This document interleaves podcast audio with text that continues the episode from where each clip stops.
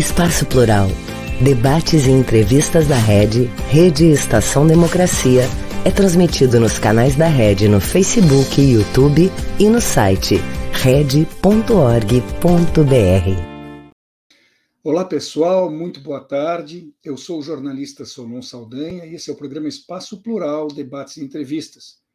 Ele é uma realização da Rede Estação Democracia e nós contamos também com 23 emissoras de rádio e TVs parceiras que o retransmitem.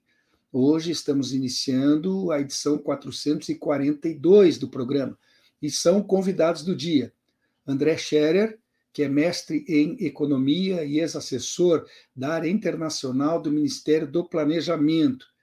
Também está conosco Simone Deus, que é doutora em ciências econômicas e professora associada ao Instituto de Economia da Unicamp, a Universidade Estadual de Campinas. E completa o grupo Alessandro Leonádio Mienbach, que é graduado em Engenharia Química e também em História, além de ter doutorado em Economia. Ele que é diretor do Centro de Estudos e Pesquisas Econômicas da Universidade Federal do Rio Grande do Sul. Estaremos conversando com os três a respeito da queda na inadimplência no nosso país e o alívio que significa ter, enfim, o seu nome limpo. Eu lembro a todos que este programa vai ao ar de segunda a sexta-feira, das duas às três horas da tarde, normalmente ao vivo. Mas, se alguma pessoa não puder acompanhar um ou mais destes programas, saibam que todos eles ficam gravados com vídeos disponíveis no nosso site red.org.br. Portanto, podem ser acessados a qualquer momento para serem vistos ou revistos. Neste mesmo endereço estão os vídeos dos demais programas que compõem a nossa grade, além de uma série de artigos especialmente escritos para esse espaço e notícias que são atualizadas diariamente. Antes de iniciar, eu ainda faço um último pedido, e esse voltado à nossa audiência, o pessoal que está nos acompanhando agora pelas redes sociais.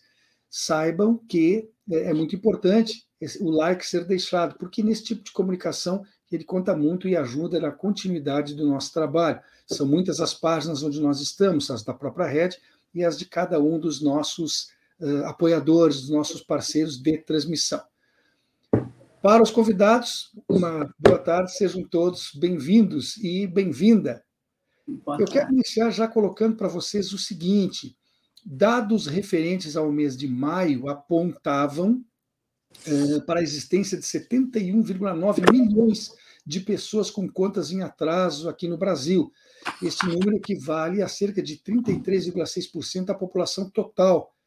Em junho, houve uma redução de torno de 450 mil pessoas que deixaram de ser inadimplentes, caindo então esse total para 71,45. Uh, foi a primeira queda do ano, mas esse número evidente ainda é absurdo. Então, a minha primeira pergunta: o quanto esta situação da inadimplência impacta na vida não apenas das pessoas, como também na própria economia do país? André, posso começar contigo? Boa tarde. Olá, boa tarde, Solon, boa tarde, Simone, Alessandro e demais pessoas que nos acompanham aí pelo Brasil afora. Uh, Solon e demais espectadores, olha, uh, como tu colocaste muito bem, o número é completamente absurdo, né? Ainda de inadimplentes. Isso é muito importante porque o crédito é fundamental para a atividade econômica, né? O crédito é um elemento essencial. Aqui nós estamos falando do crédito às pessoas, né? mas também temos a parte do crédito às empresas, que também é fundamental para que a economia possa ter uma atividade um pouco mais aquecida, vamos colocar assim. Né? E esse número, isso, isso impacta muito a vida né? da pessoa que está com, com com esse processo de inadimplência e que tem esse problema de não conseguir acessar mais o crédito, né? A gente tem muitos casos assim de pessoas que contavam com um certo nível de crédito e de repente aquilo é cortado da vida delas e elas têm que fazer toda uma readequação e parar de de, de, de, consumir né, naquele período, e muitas vezes é um recurso que é fundamental ali naquele momento para aquela família. Né? Então, isso traz problemas, traz problemas psicológicos para as pessoas, enfim, é um, é um problema grande. Então, nesse sentido, o programa do governo desenrola, ou o outro programa que está em ação agora, que ligado mais aos PROCONs também, é um mecanismo importante nesse contexto que a gente está vivendo, no sentido de melhorar essa situação absurda e tentar, de alguma forma, trazer essas pessoas novamente a uma possibilidade de um maior consumo. Né? Uh, muita, muitas vezes isso é criticado no seguinte sentido: bom, eu paguei certinho e agora estão ajudando os demais, né? Mas não é uma questão de justiça ou injustiça para aqueles que estão nos assistindo, é uma questão macroeconômica, é uma questão do interesse da economia. A economia uh, necessita de mais pessoas consumindo, ainda mais no momento em que a gente tem uma grande capacidade ociosa, ainda tem uma elevada taxa de desemprego. Só que tudo isso é paliativo, né? Eu não sei o que, é que os colegas vão já passando a bola para os colegas, né? paliativo no sentido de que, bom, se a gente continua com uma taxa de juros reais de, da casa de dois dígitos, 10%, 9%, que seja 8%, se ela não cai rapidamente para alguma coisa como 2% de taxa de juro real, obviamente, por mais que o governo se esforce, por mais que os mecanismos sejam importantes no sentido de trazer essas pessoas ao mercado novamente, uh, assim, o fôlego dessas medidas vai ser curto. Simone, eu citei aí que o nível de inadimplência ah, de maio era equivalente a 33,6% da população total. Até para ser mais preciso, é importante dizer que é de 43,78% da população adulta, né? daquela que é economicamente ativa, porque, claro que colocar as crianças nesse contexto aí não seria justo. Ah, alguma vez a nossa taxa de, de inadimplência foi tão elevada na história como essa de agora? É, boa tarde, Solon, boa tarde, os meus colegas aqui de, de bancada, André e Alessandro, prazer estar com vocês e com todos aí que nos acompanham na rede. É, olha, não que eu lembre, tá? Essa é uma taxa realmente é, assustadoramente alta. E eu concordo muito com o que o André falou anteriormente. Né? Ela causa problemas individuais, né, problemas familiares e problemas é, macroeconômicos. Né? Por quê? Porque, primeiro, o constrangimento de uma pessoa ter o seu nome negativado. Né? Isso é uma coisa realmente extremamente constrangedora. Às vezes a pessoa nem sabe disso, né? enfim, nem, nem, nem se organizou ainda e vai tenta passar um cartão ou fazer alguma coisa assim e, enfim, é negado. Isso tem um impacto na vida da pessoa, tem um impacto na vida daquela família, né, que muitas vezes depende ali de um, de um crédito rápido para poder fechar aquele mês. E aí, então, isso vai criando bola de neve, porque a pessoa acaba que vai pegando um endividamento mais caro, etc.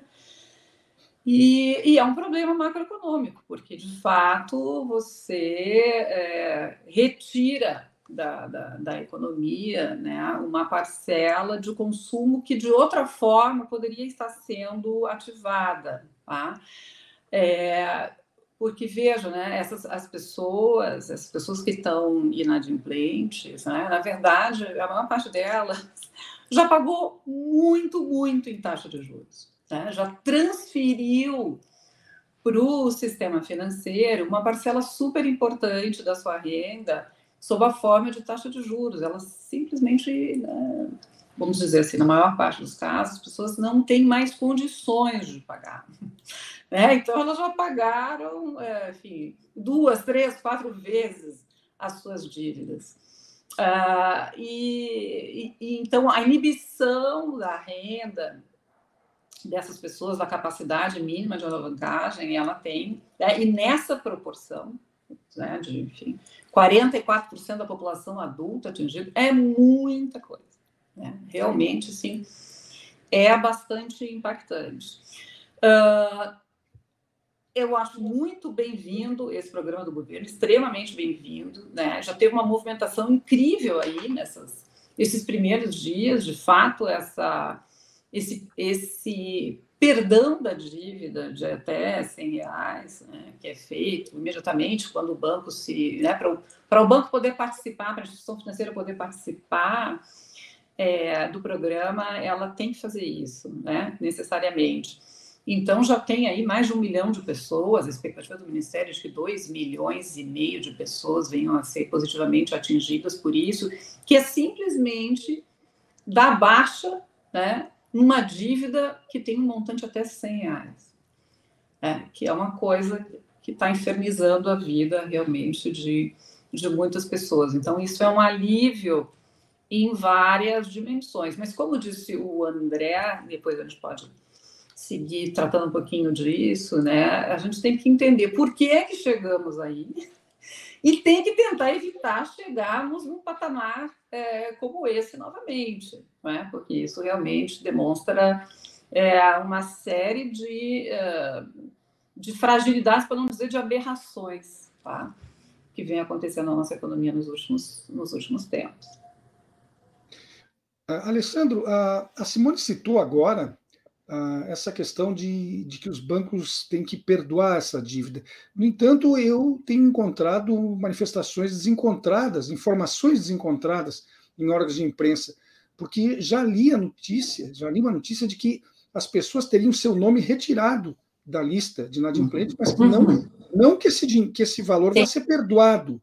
Afinal, o valor vai ser perdoado até 100 ou as pessoas só serão retiradas? Você tem essa informação mais segura, Alessandro?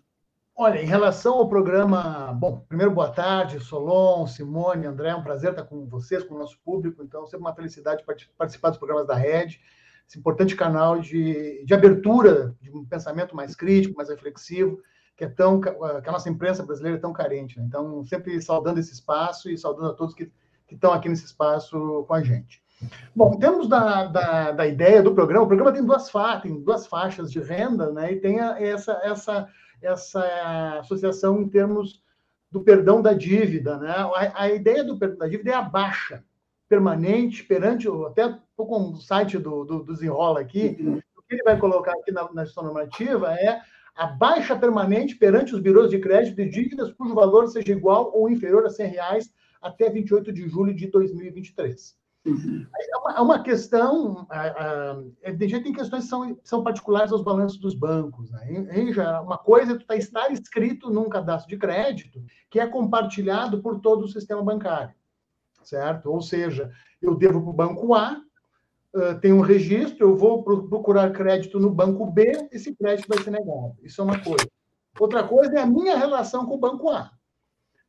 É, em, termos, em geral, de, é, é muito comum, inclusive, antes do desenrola, em processo de negociação com bancos específicos, porque à medida que o endividamento se prolonga no tempo e o banco provisiona uh, recursos para os chamados créditos de liquidação duvidosa, ou seja, o banco se prepara para essa inadimplência, o, o, devedor muitas vezes procura o banco, faz uma negociação, o banco dá um abatimento, mas o banco vai optar por não operar com esse cliente em, em operações futuras. Isso é uma coisa que é distinta da, re, da remoção do cadastro do, do inadimplente uh, uh, dos cadastros de crédito. Ou seja, uh, uma coisa é a relação com o banco específico com que tem a operação, outra coisa é reinserir esse sujeito, esse indivíduo, no mercado de crédito. em linhas gerais, esse, esse programa Desenrola ele tem um desenho muito interessante no sentido de estratificar isso por tamanho, por magnitude das rendas, né? Ou seja, é um programa que vai tende a favorecer mais a população de renda mais baixa, que é a população que, por um lado, muitas vezes acaba se endividando nos créditos livres, como a Simone comentou, cartão, cheque especial, que sofre um impacto mais violento das altas de juros, né? que, é um, que é a nossa questão macroeconômica fundamental nessa atual conjuntura, e, e, e, vai facultar com que elas possam retomar essa, essa, essa busca do crédito. Então, o programa em si ele, ele parece com um bom desenho, a, adesão recente já, sinaliza isso. Evidente, a gente também uh, acompanha alguns, alguns limites, o programa está iniciando, então também existe, existe algum, alguns relatos de dificuldades operacionais né, em relação a ele, mas, no geral, é, é um programa interessante, para quem estiver nos ouvindo e, e, tiver interesse, eu sugiro acessar o, o, site do programa, o próprio Serasa tem um link, link para o programa Desenrola, e, e procurar essa, essa, alternativa que me parece assim, bastante relevante no sentido de, de facultar uma retomada dessa, dessa, dessa população acesso ao crédito. E, por outro lado, também nunca, a gente não pode nunca deixar de observar que também para os bancos é interessante. Né? É, isso também é uma coisa relevante. Por quê? Porque muitos desses créditos eles não, eles não vão ter recuperação ou vão ter dificuldade de recuperação, e o banco pode acessar alguma forma de renegociação, de recuperação desses créditos também. Então, Uh, me parece que a própria adesão do sistema bancário também ao programa, é uma coisa que é pouco, pouco colocada às vezes, também sinaliza a, a, relevância desse programa que o governo lançou, que me parece tende a, a ter um bom impacto, essencialmente nessas dimensões assim pessoais, né, afetando de uma, de uma maneira mais positiva a vida, como o André colocou, e eu concordo em número grau, os impactos do endividamento nas famílias, eh, eh, impactos emocionais, psicológicos, na convivência familiar, são, são realmente complexos. Né? Então, me parece que é um, é um programa positivo. Agora, a gente não pode, como todos colocaram o Melinho também, uh, ter algumas. Assim, não é um programa que vai solucionar as questões que são questões, digamos, de uma, uma dimensão mais profunda, que a gente pode conversar um pouco mais adiante. André, é evidente que o índice de inadimplência ideal seria zero, mas acho que essa é uma realidade que não acontece em nenhum lugar do mundo, né? Existe, do ponto de vista da, da economia, né, vocês que são profissionais da área, um percentual que seja aceitável de inadimplência dentro de uma normalidade, entre aspas? Como é que isso é encarado uh, em outros países do mundo também? Olha, uh, com certeza 40% da população endividada é algo excessivo. Isso é, a mas... gente pode tranquilamente concordar, nós todos, né? Sim, e, é, agora, é, essa é parte aí ela é negociável. Agora, eu realmente não saberia dizer assim o que, que seria uma taxa normal. Hoje ela está em 4,2%, que também parece ser excessiva de, de, de, de créditos já atrasados acima de 90 dias, né? Também é, é uma taxa excessiva para a realidade que a gente está vivendo, né? Agora, eu não saberia dizer se, se existe, claro que existem médias para isso, mas, enfim, internacionais e métricas internacionais, os bancos trabalham com isso, com certeza. Né. Agora, a situação do Brasil é muito peculiar, exatamente por essas taxas de juros tão elevadas historicamente, dá para dizer assim. Então, o que, que acontece aqui no Brasil? Enquanto no resto dos países emergentes, por exemplo, 45, 48% da massa salarial ela, ela, ela é crédito, digamos assim, ela é, consumida sob a forma de crédito, aqui a gente tem um endividamento da ordem de 35%. Por que, que isso acontece? Não, e não se consegue passar disso. E no ano de 2013 era 25%, agora é 35% da massa salarial. E não se consegue avançar exatamente porque o custo do juro é muito elevado, o custo médio ao longo do período. Isso faz com que a capacidade de endividamento média acabe sendo reduzida. E o consumo potencial das famílias acaba sendo diminuído também, né?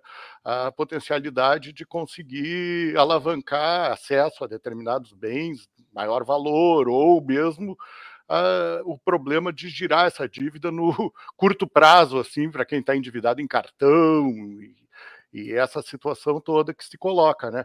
E isso é uma peculiaridade do Brasil, né? Então, assim, uh, Aqui é uma situação um pouco distinta do resto do mundo nessa questão do acesso ao crédito. Né? Ele vem sendo facilitado por bancos digitais, etc., inovações financeiras, mas, ao mesmo tempo, essa questão do juro, uh, aquilo que se esperava de alguma forma, olha, vai ter uma maior concorrência no sistema financeiro bancário, claro que acaba não, não se traduzindo, na verdade, em algo que seja palpável do ponto de vista das famílias. Né? E um dos problemas aqui da economia brasileira, eu acho, nesse trimestre, não sei, os colegas também podem uh, ver com relação a isso, mas nesse trimestre que nós estamos vivendo, é a questão da falta de demanda mesmo. O consumo das famílias está muito baixo. Né? A gente tem diversas métricas que apontam ou para um consumo nesse segundo trimestre negativo, quando comparado ao ano passado, descontado a inflação, por exemplo. Uh, o índice ali da, de algumas empresas de cartão de crédito tem até retração de 3% já no trimestre, outras mostram algo como 0% de avanço, 0,3% de avanço em relação ao segundo trimestre do ano passado, né? Então, é um impacto muito forte e esse impacto vem principalmente naqueles bens de maior valor agregado, né? questão automóveis, como a gente viu, o governo teve também que fazer um, um, um programa especial ali, que, é, que a gente pode discutir o mérito ou não, mas teve que fazer um programa ali para tentar diminuir a questão da, da, da, da, essa, essa, essa, essa, falta de demanda por automóveis, a questão do, dos imóveis também é uma questão difícil de, de, de, aumentar a demanda por imóveis nesse contexto aí, e Bom, é, no fundo, no fundo, no fundo, acho que a gente acaba caindo sempre na questão do crédito, nas elevadas taxas de juros reais, né, aqui no Brasil. Eu acho que vai, anda, anda, anda e, e como eu disse, né, a gente pode dar uma melhora agora pontual, no entanto, se isso continuar da mesma forma a médio prazo, a longo prazo, certamente nós vamos enfrentar uma situação, se não tão grave, uma situação também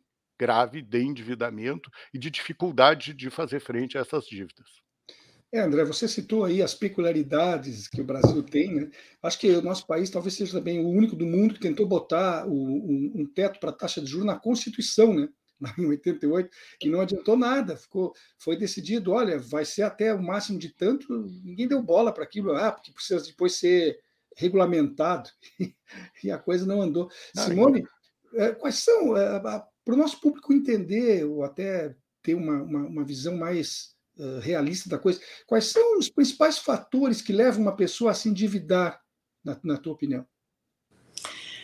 É uma ótima pergunta. Uh, há uma tendência, né, por parte de, de, alguns, de algumas pessoas, a achar que endividamento é uma coisa ruim. Né? Imediatamente fazer associação. Ah, estou endividado, a empresa está endividada, ou nem vou lançar o ponto do país, mas enfim, isso é uma coisa ruim. Não é verdade. Não necessariamente é verdade. Tá? A economia, uma economia, né, economias como as nossas, o crédito é absolutamente fundamental. Né? Os agentes econômicos estão constantemente endividados, tá? Para que eles possam é, enfim, consumir, né, para que as empresas possam produzir, para que elas possam investir, etc. Então, isso é uma característica das economias, tá? Então, assim, o que leva as pessoas a se endividar? Famílias, né, tradicionalmente. Compra de ativos de alto valor, por exemplo, casa própria, isso é típico, tá? Com um tipo de financiamento que para que isso seja né, possível de se organizar no tempo, para que as pessoas não, não venham a inadimplir no crédito, tem que ter um financiamento de longo prazo, com taxas de juros possíveis, etc. Né? E uh, bens, uh, de, bens de maior valor também são, é, em geral, comprados a crédito. Né? Então, tradicionalmente, a chamada linha branca, né? os, os os é, eletrodomésticos, é, coisas de casa e tal, enfim, né? É, quer porque as pessoas não têm a renda imediatamente, ou porque né, não querem usar da sua poupança, enfim, mas isso, isso não é um, um, problema em si, o endividamento não é um problema em si, ele é uma característica, tá?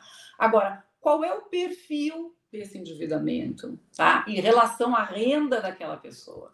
Qual é o perfil, o custo desse endividamento? E por que que todas aquelas pessoas estão endividadas? É porque elas quiseram fazer uma compra com essas características né, que eu estou falando, ou porque elas não têm condição de, com a sua renda corrente, tá, nem ao menos fechar as suas, uh, o seu consumo básico do mês. Então, isso tem diferença. Quando as pessoas, as famílias, não conseguem fechar, digamos, o seu consumo básico do mês com a sua renda corrente, tá? Porque os rendimentos do, do trabalho, salário, eles são insuficientes, isso é um problema da economia. Tá? Então, você tem uma massa importante de pessoas, de uhum. famílias, que precisa se endividar né? no cartão de crédito, que é um endividamento horroroso, caríssimo, tá? Uh, né, ou direto com o lojista, enfim, de, alguma forma, para poder fazer o supermercado, né, pagar as outras despesas que ela tem, aluguel, etc., isso é um sinal de que é, os salários e os rendimentos do trabalho geral naquela economia, para uma massa importante de pessoas, né, eles, eles são baixos. Tá? Uh, e ou que as taxas de juros são extorsivas. Né? Essas coisas podem se combinar. Então, na economia brasileira, essas coisas se combinam. Por uma vez que a pessoa entra num, num endividamento, né, digamos, mais involuntário, ou mesmo se ela voluntariamente pensou, planejou, não, vou comprar uma coisa mais cara, um carro, não sei, né, um carro, um eletrodoméstico, trocar minha, minha, comprar um computador novo, trocar minha televisão. Né? E, e, e se planejou para isso, mas de repente a pessoa perde emprego. Então, mercado de trabalho né, com alto desemprego é, não permite que, que a pessoa consiga, que as pessoas, que as famílias consigam fazer frente às suas dívidas. Tá? Então, são diferentes situações que levam né, as pessoas a se endividar. Isso, dívida, não é uma palavra ruim, tá? As pessoas tendem a fazer essa associação. Dívida é normal. Não houvesse dívida, a nossa economia não caminharia. É? O crédito é uma ferramenta fundamental da economia. Mas isso que nós estamos assistindo agora, com essas taxas altas de inadimplência, é um sinal de anomalia. Tá? Uh, Alessandro, a inflação é, é, sempre mais perversa com quem ganha menos, né? E o encarecimento de tudo termina levando as pessoas à necessidade de fazer opções entre o que, que devem pagar e o que, que devem deixar para depois, que é isso que estava dizendo aí a Simone agora. Mas o enfrentamento, então, efetivo das causas da inflação não é uma forma de contenção do número de inadimplentes? Vai depender sempre do, do, diagnóstico que a gente tem da inflação, né? É, eu acho que sim, seria uma, uma, uma alternativa se a nossa estratégia de combate à inflação uh, partisse do diagnóstico, que, ao meu ver, é o correto, que não se trata necessariamente de uma inflação de demanda que a gente vive, mas sim uma inflação ocasionada por uma sucessão de choques externos à economia brasileira que se ocorreram nos últimos anos. A gente tem uma sequência, né? A pandemia, a supply chain crisis com a saída da pandemia e a guerra. Então, basicamente, o que a gente tem são choques que vêm, de fora para dentro do país. A questão é que, digamos assim, o combate, ó, o conceito de combate à inflação que tem sido adotado pelo Banco Central, assumindo que a inflação é uma inflação de demanda, tem jogado, tem elevado, através da elevação das taxas de juros, tem onerado a população, e onerado eh, de maneira intensa. Por quê? Porque os juros subindo, pra, principalmente para a população de, mais, de baixa renda que utiliza muito o crédito rotativo, cartão, cheque especial, a, o serviço dessa dívida cresce. Cresce, os juros aumentam, e logo a, é, existe um maior comprometimento da renda. A gente precisaria pensar em outras formas de, de combater esse processo que vão estar associadas a um, a, uma, a um conjunto de medidas distintas. Né? A gente teve, num, num passado nem tão remoto, questões de controles em termos de, ou pelo menos de, de, de do comportamento cíclico dos preços de alimentos, principalmente de cereais, né? Os, os, estoques, né? Inclusive que são estoques que estabilizam os preços para os produtores. Né? Isso é, é uma questão que se fazia há, há alguns anos atrás e foi abandonada no Brasil. Outra questão que surgiu, e talvez agora a gente tenha alguns sinais positivos, seria a revisão da política de preços uh, dos combustíveis, da, principalmente o papel da Petrobras, no sentido que ela operou nos últimos anos como uma grande extrator de excedente da economia doméstica do Brasil para transferir para os acionistas da Petrobras. Né? Uh, uh, inclusive, um, um, um, petróleo que é produzido no Brasil com custos, os custos dados pelo, pela economia brasileira, né? em, em, algum, em certa medida, em boa medida. Então, uh, muito está associado ao diagnóstico né? e à estratégia a partir desse diagnóstico a, a, basicamente o que a gente tem observado é esse contínuo, contínuo postura do Banco Central no sentido de uh, uh, induzir uma, uma, uma, contração da atividade econômica brasileira. Né? O que o André colocou, o consumo está contraindo essa, essa, esse patamar de inadimplência que a gente tem, que é anômalo, com certeza, ele também é resultado desse processo. Né? Então, a gente precisaria rever os parâmetros de operação dessa economia. Entretanto, a, a, a, os sinais de paz, possibilidades para isso é, é, são, são tanto restritas, né? Isso implica, atualmente, mudar um ordenamento jurídico que foi constituído através da autonomia do Banco Central. Então, a gente teria que repensar as estratégias num, num sentido mais amplo. Na conjuntura atual, sendo o, o, Banco Central o principal agente em relação ao combate à inflação, a estratégia que ele está tomando ele, é uma estratégia recessiva, que onera essas pessoas. Agora, só para fechar, um ponto importante. A gente percebe que isso não é isso, isso começa a se esgotar. Existe um crescimento da pressão da sociedade perante o Banco Central. E não somente do ponto de vista da, da, das pessoas físicas ou, ou, de uma perspectiva mais crítica. Os próprios empresários e mesmo mesmo agentes do setor financeiro estão percebendo que esse, essa, esse tipo de política é muito, tá muito restritiva, restritiva em excesso e pode gerar algumas consequências mais problemáticas, não só para as pessoas físicas, mas como, mas como para as pessoas jurídicas também. É, Solon e, e Alessandro, não sei se vocês me permitem aí. Claro, Simone, pode falar. um adendo né, nessa fala aí do Alessandro, com a qual eu concordo plenamente. É, mas eu queria também pegar o ponto aí inicial da, da tua pergunta, Solon, que é, é o seguinte ponto que é verdadeiro, né? A inflação atinge prioritariamente as pessoas que têm menor renda, né? Uh, e isso é interessante, né? Porque é, veja, a gente nunca vê propriamente representantes do setor financeiro, né? E nem o Banco Central, assim, é, é, se preocupar tão explicitamente com as pessoas de menor renda. Mas quando se trata de justificar taxas de juros extorsivas né? Por um longo tempo, esse argumento imediatamente assim aparece. Não, mas escuta, mas então vocês é, que estão me criticando acham que as famílias de menor renda têm que ser penalizadas, o imposto inflacionário, etc. É, eu não sei se os colegas já viram isso, é, eu acho uma coisa extremamente interessante, tá? que é o que é que o governo japonês, que está enfrentando a sua inflação, né, que lá, na verdade, é um fenômeno super bem-vindo, é, mas, mas diferentemente do resto do mundo, da maioria do resto do mundo, o Banco Central do Japão não sobe as suas taxas de juros, tá? Ou seja, as taxas de juros do Banco Central do Japão estão negativas e, e sofreu uma, e vem sofrendo uma imensa pressão, né? Se a gente olhar a imprensa internacional, isso parece toda hora. Mas é o seguinte, olha o que fez então o governo japonês para mitigar os efeitos da inflação sobre as famílias de menor renda. O governo japonês deu uma espécie de bolsa inflação, podemos chamar assim, para essas famílias de menor renda.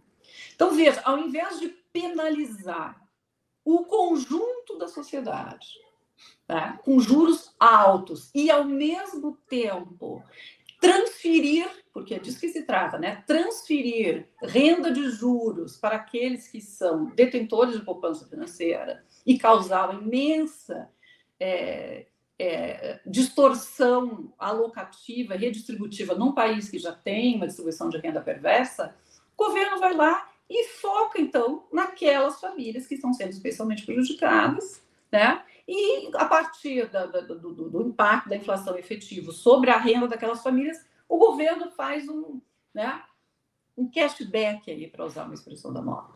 Então, esse tipo de ideia, sabe, essa imaginação criativa e sair dessa política monetária monótona, né, que, que e, e muito equivocada, muito perversa, né, em que os bancos centrais em geral operam, mas o nosso mais, porque num patamar de juros inacreditável. Nós precisamos fazer isso imediatamente.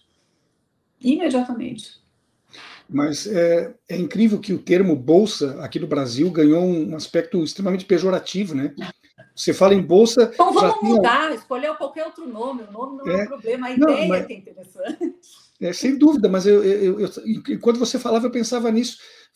Fala, cita-se uma bolsa aqui no Brasil, já levanta-se uma voz dizendo que a gente está dando peixe ao invés de ensinar a pescar.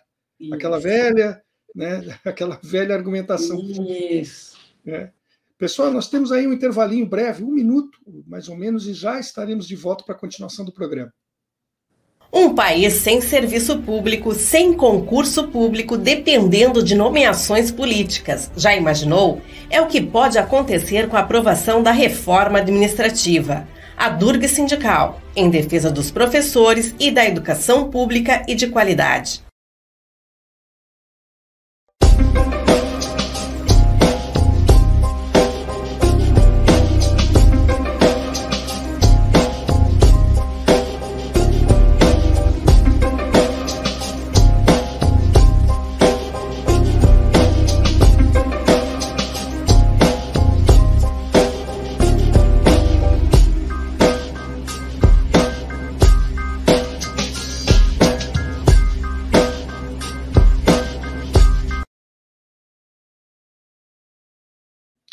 Voltamos com o programa Espaço Plural, debates e entrevistas. Ele é uma realização da Rede, Rede Estação Democracia, e nós contamos também com parceiros, emissoras de rádio e TVs que o retransmitem. Vai ao ar de segunda a sexta-feira, sempre das duas às três horas da tarde.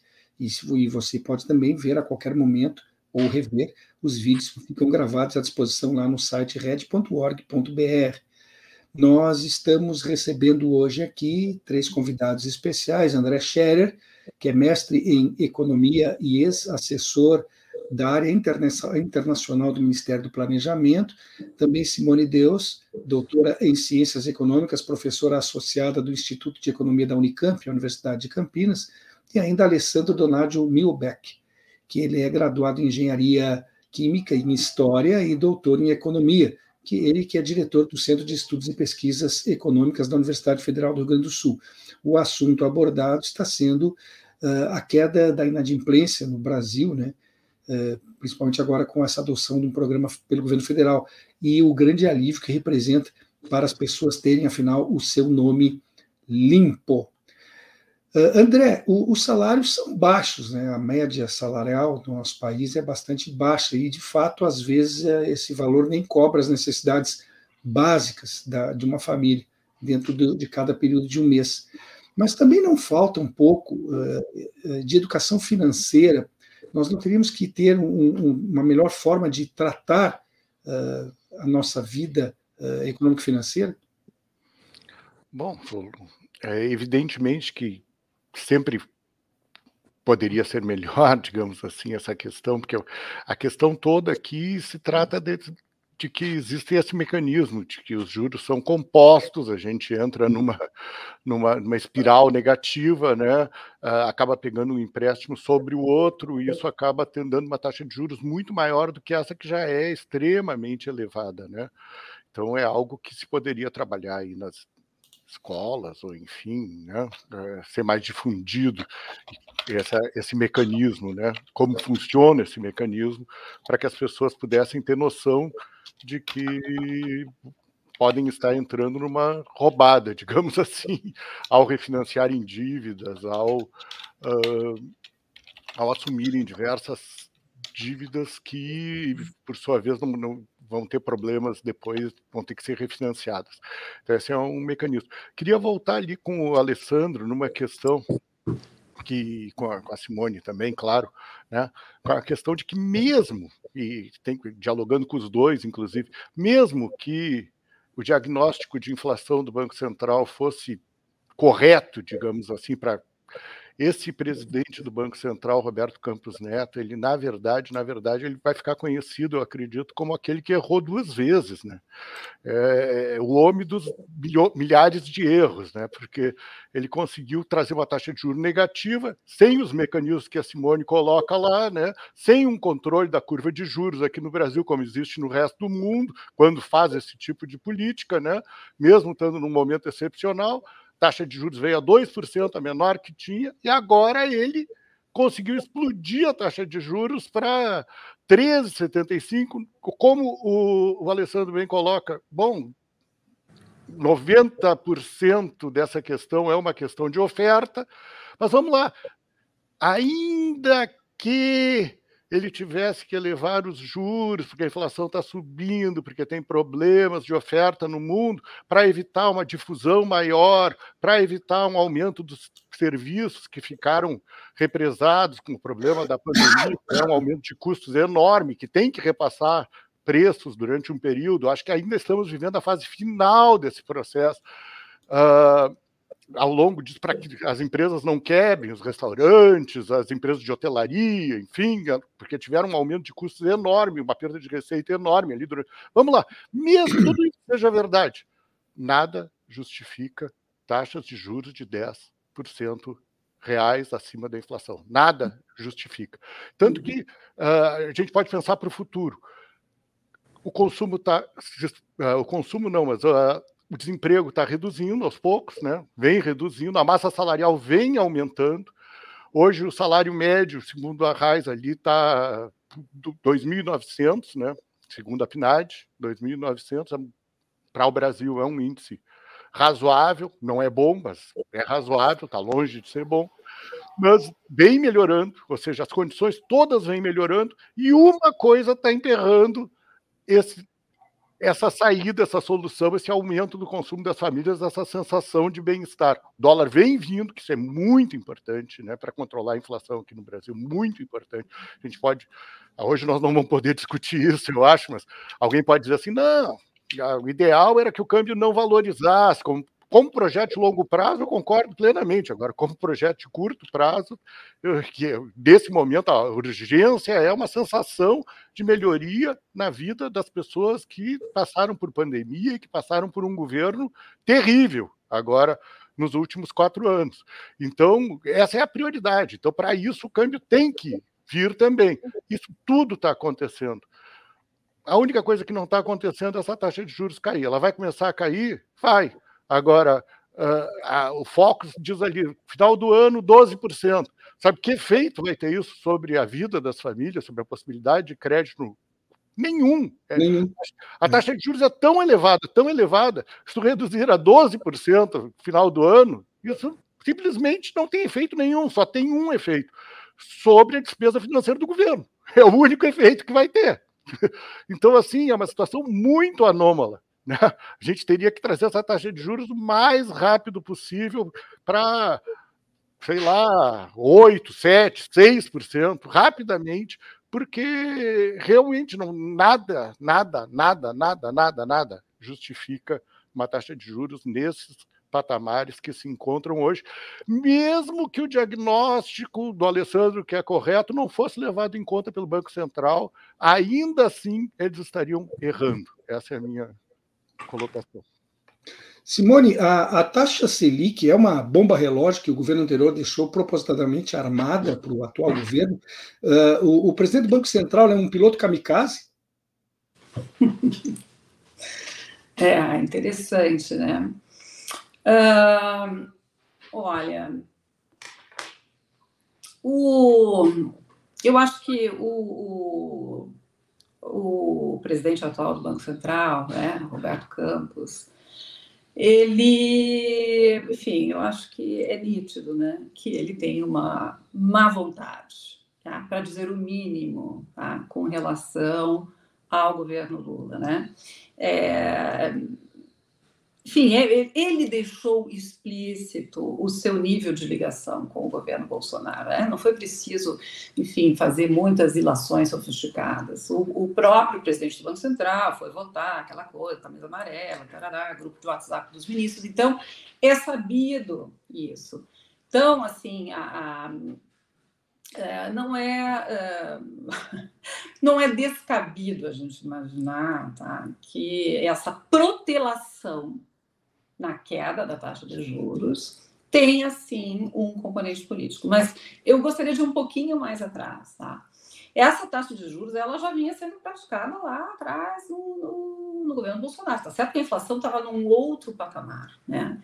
E tá certo também, não vamos esquecer disso, que a inflação começou a cair em setembro do ano passado, quando né, o Bolsonaro, passando por cima aí de, da sua própria área econômica, numa esperteza política, foi lá e, enfim, mandou que armassem aquela coisa que baixou o preço dos combustíveis, né? E que implicou uma perda de arrecadação para os estados, etc, etc. Foi ali, né?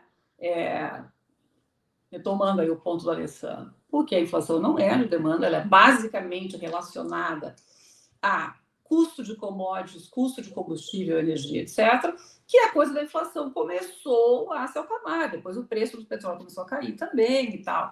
Mas, enfim, isso não tem nada a ver com o Banco Central. Né? Nada a ver com o Banco Central. Mas o Banco Central continuou com essas taxas de juros absolutamente malucas.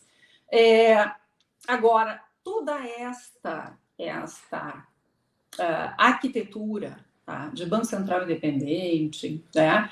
E política monetária, como a grande política macroeconômica, tanto para operar em sessão quanto para operar uma expansão, ela é, do meu ponto de vista, um grande equívoco.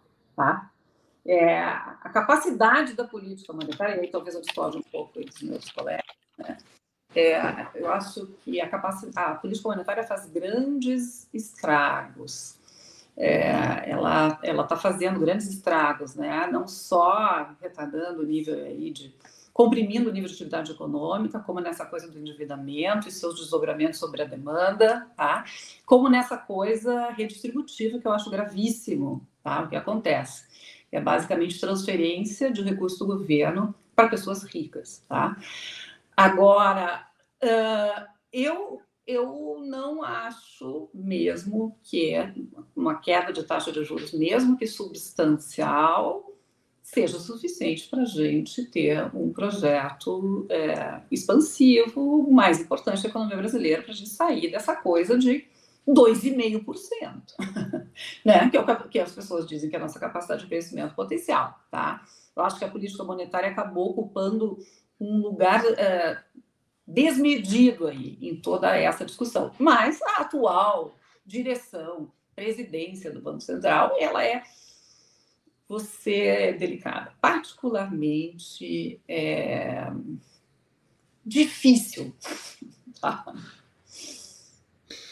Alessandro, uh, o, essa história da autonomia do Banco Central faz com que o presidente tenha, o presidente do banco, né, tenha uh, o seu mandato concluído apenas no último ano, no último dia do ano que vem, ou seja, na metade do governo Lula. Daí sim poderá ser nomeado outro com que mude esta política. Uh, necessariamente vai se botar fora dois anos daquilo que poderia ser feito, ao invés de quatro, o atual presidente vai poder uh, trabalhar amplamente no que deseja apenas metade do seu tempo. Isso não, não vai causar uma repercussão forte, inclusive eleitoralmente? Os riscos existem. É, eu acredito que a taxa de juros vai cair. Eu acho que uh, me parece é evidente que existe essa restrição que tu comentas, mas existe uma sociedade, um processo, um processo de sociedade. Existe uma pressão no Banco Central para a redução da taxa de juros. Não, não acho que, que tenha esse impacto nessa magnitude. É evidente que coloca uma, uma restrição principalmente nesse primeiro ano no, do, do, do, governo federal, né? Eu acho que essa restrição está dada. Esse ano, de fato, esse ano foi impactado por isso, né? Mesmo início de um ciclo de redução, agora o impacto vai ser, vai ser dado muito mais adiante. Então, existe essa restrição. Não creio que necessariamente impacte uh, de maneira decisiva, que implica uma perda para o governo. Acho, concordo com a, com, a, com a Simone, é evidente que a, a política causa danos, uma política monetária causa danos, mas existem outras ferramentas, outras possibilidades, existe um arcabouço maior que o governo pode utilizar. A gente tem um problema institucional no Brasil, quando a gente compara, por exemplo, a nossa autonomia com a autonomia uh, uh, do, do Fed norte-americano. Quando tu vai olhar a lei que foi constituída aqui no Brasil, a gente observa que o parágrafo remete à manutenção dos preços e há um destaque sobre o crescimento, numa situação que a lei hierarquiza esses dois uhum. elementos. Enquanto nos Estados Unidos uma equalização entre o crescimento e a estabilidade de preços na legislação norte-americana. Esse, é esse elemento, por, exemplo, isso é um, é, um, é um, dos grandes problemas dessa estrutura de, de, uh, legal, esse acabouço legal que foi constituído, porque foi um acabouço constituído para, uh, para esses fins de, de, de, com ênfase nesse elemento uh, de extração de recursos que a, que a Simone comentou na minha visão. Ah, essa, esse foi o eixo. Não existiu uma equalização entre nível de atividade e estabilidade de preço. Então, esse é um elemento que vai impactar, de fato, vai impactar o, o, o, o governo, mas não acho que seja tão, tão assim. Existe um acabou de possibilidades. O cenário externo tem desafios e tem possibilidades. Existe uma, uma, Se fala um pouco no governo, a gente tem acompanhado alguns movimentos ao longo desse semestre sobre alguma retomada de política industrial. Eu acho que a questão vai se, vai se, vai se colocar muito no que a Simone colocou da criatividade, de pensar, de certa maneira, fora da caixa, pensar com os olhos do século XXI, de também pensar com a ideia que a gente não está em 2002, 2013, isso é um desafio para o atual governo, que é, não vai ser a repetição das políticas passadas, a gente vai ter que criar políticas novas. Acho que é possível, acho que é possível, acho que não, não é cedo ainda, né? é, é a possibilidade. Solon, só queria fazer um comentário rapidamente sobre a questão da educação financeira. Tá? Eu acho que é uma coisa que a gente passou, mas acho que é uma coisa muito importante pelo efeito que tem na juventude e no debate público. Educação sempre é bom, educação financeira é bom. Quanto mais conhecimento a gente tem, bom, ótimo. Vamos todos juntos nessa. Agora, o discurso de educação financeira que permeia os debates é um discurso neoliberal que a gente tem que estar atento. estou transferindo a uhum. discussão sobre o crédito, sobre o endividamento, para o nível do indivíduo e estou abstraindo as questões coletivas, as questões institucionais, as questões políticas da sociedade. São os dois elementos. Então, a educação Sim. financeira é muito bom para o indivíduo, mas a educação financeira não pode ser tratada como uma forma da gente prescindir ou discutir o que a gente está discutindo aqui nesse espaço e que não é discutido na grande mídia. Ou seja, é, esses elementos são, são coletivos e, e, e individuais ao mesmo tempo. Sem dúvida, a questão da macroeconomia passa distante disso, né? é, para as pessoas em geral é muito importante. Eu próprio deveria me dedicar mais a esse tema, mas uh, a solução. Eu gostaria de, país... de, fazer uns comentários rápidos sobre, pois não, André, pode falar. que a Simone colocou, corroborando aí, sem dúvida nenhuma. Eu acho que o Alessandro pegou muito bem essa questão da, de como é tratado esse tema de educação financeira hoje, né? Acho que resumiu perfeitamente. E daquilo, tipo assim, bom, nós podemos praticar os juros de 14% e o problema é ter os te endividar, né? E, só que não é isso, na prática, na prática não vai funciona se endividar, assim. Vai se endividar querendo ou não.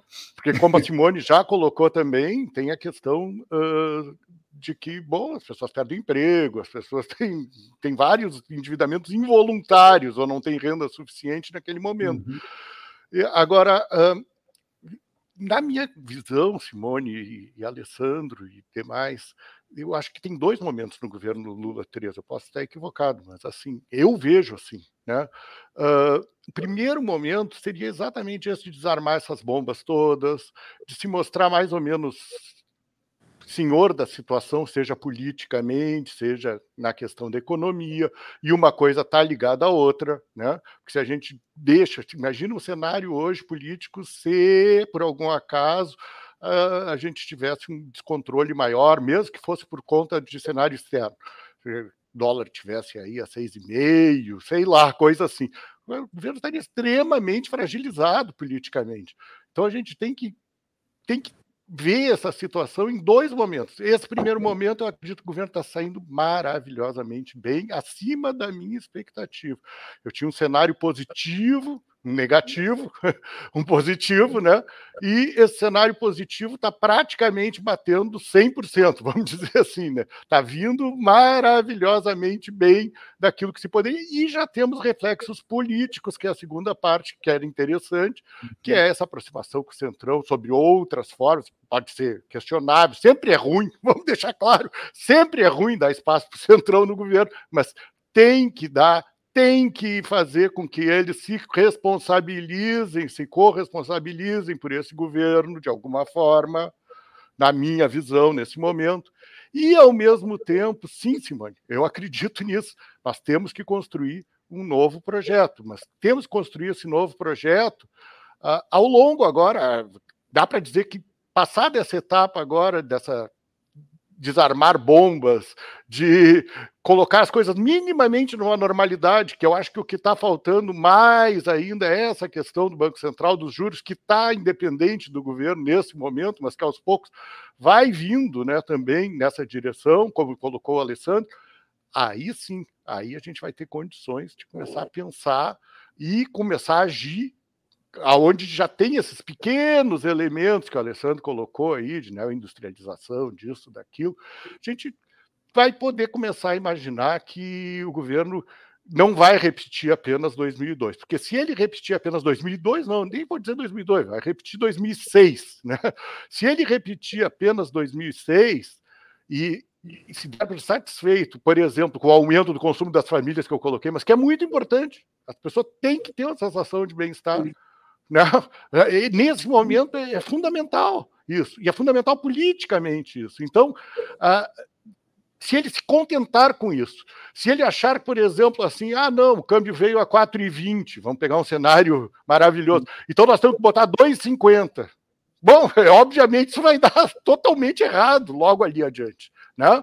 Ah, se for por aí o jogo, simplesmente mais do mesmo, então eu diria assim, essa etapa é necessária, tudo que tem acontecido tem sido muito bom, inclusive o programa Desenrola, que é tema desse, desse, desse processo. Ele é necessário, está indo na excelente direção.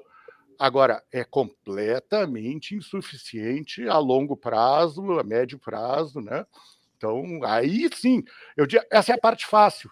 Ela é difícil, mas ela, ao mesmo tempo, paradoxalmente, ela é a mais fácil. Mais difícil vai começar logo ali adiante dado o sucesso. Só que só vai ter essa etapa mais difícil porque a gente conseguiu fazer a fácil, né? Sem dúvida. Uh, Simone, o, o, tema do nosso programa, enfim, é, partiu, né, o mote inicial da inadimplência. Então, uhum. eu quero, nosso tempo já está se aproximando do final, eu não quero encerrar sem te fazer uma pergunta ligada justamente ao crédito pessoal, o que as pessoas podem pegar nos bancos, né, que não é exatamente o mesmo raciocínio da Selic, que é uma coisa voltada mais para a macroeconomia. Uhum. Os bancos afirmam que as taxas de juros são elevadas quando vão emprestar dinheiro para uma pessoa, porque a inadimplência é alta. Mas a inadimplência é alta porque a taxa é elevada. Então, me explica aí, o que, é que veio primeiro nessa história da galinha e do ovo? É, é, é, é essa é a explicação, né? A explicação é de que é, o spread né, cobrado pelo banco, então a diferença entre a taxa que o banco capta e a taxa que ele emprega, ele tem que ser alto porque a inadimplência é alta. Né?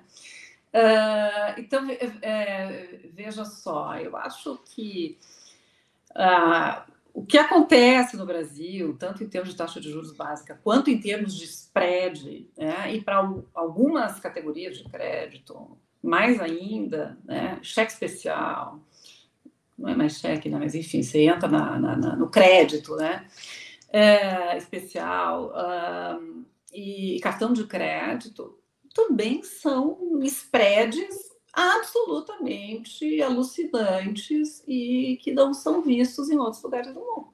Tá? E e veja que eh, a exceção desse, desse ano, né, enfim, que cresceu um pouco mais, se você olhar o, o, o reporte de inadimplência nos balanços dos bancos, ele não é alto. Tradicionalmente, não é alto. Tá? Então, hum, eu acho que é esse tipo de, de, de explicação é furada. É, é furada e, e, veja, é a seguinte, os, os bancos são empresas capitalistas, né? Então, nesse modelo de negócio que se conseguiu armar, tá? Ele é muito lucrativo. E ele não vai deixar de se organizar assim, a não ser que, é, enfim, né? E ou outras atividades possam ser mais lucrativas para os bancos, tá? Ou você tenha uma regulamentação mais pesada sobre o setor, né? ou algum outro tipo de instrumento que o, o governo possa usar. Então, eu lembro sempre né, da, da, da, do que aconteceu lá no governo Dilma, quando se colocou os bancos públicos, a Caixa e o Banco do Brasil, para reduzir o spread. Tá? Bom, acabou o presidente impeached. É tão importante, tão sensível politicamente, mas é eficaz. Tecnicamente falando, assim, ele é eficaz. Então, vejam, isso é uma, é uma questão para a qual, tecnicamente, há solução. Né? Como reduzir esses spreads. Mas é uma questão de economia política. Tá? É uma questão que tem que ser negociada também. Sem isso, não vai se resolver. É, já, lá, acho que foi, não sei qual dos colegas, o André ou, ou o Alessandro, mencionou, né, que lá atrás é, o discurso era de que não, abre para concorrência, privatiza, deixa é, capital externo entrar no setor, porque aí, aí, enfim, aí os custos vão cair, os preços vão cair, né, as taxas de juros vão cair. Não aconteceu, o que aconteceu foi uma adaptação desses novos entrantes a um ambiente né? que já era muito lucrativo assim e continua sendo excepcionalmente lucrativo dessa mesma forma.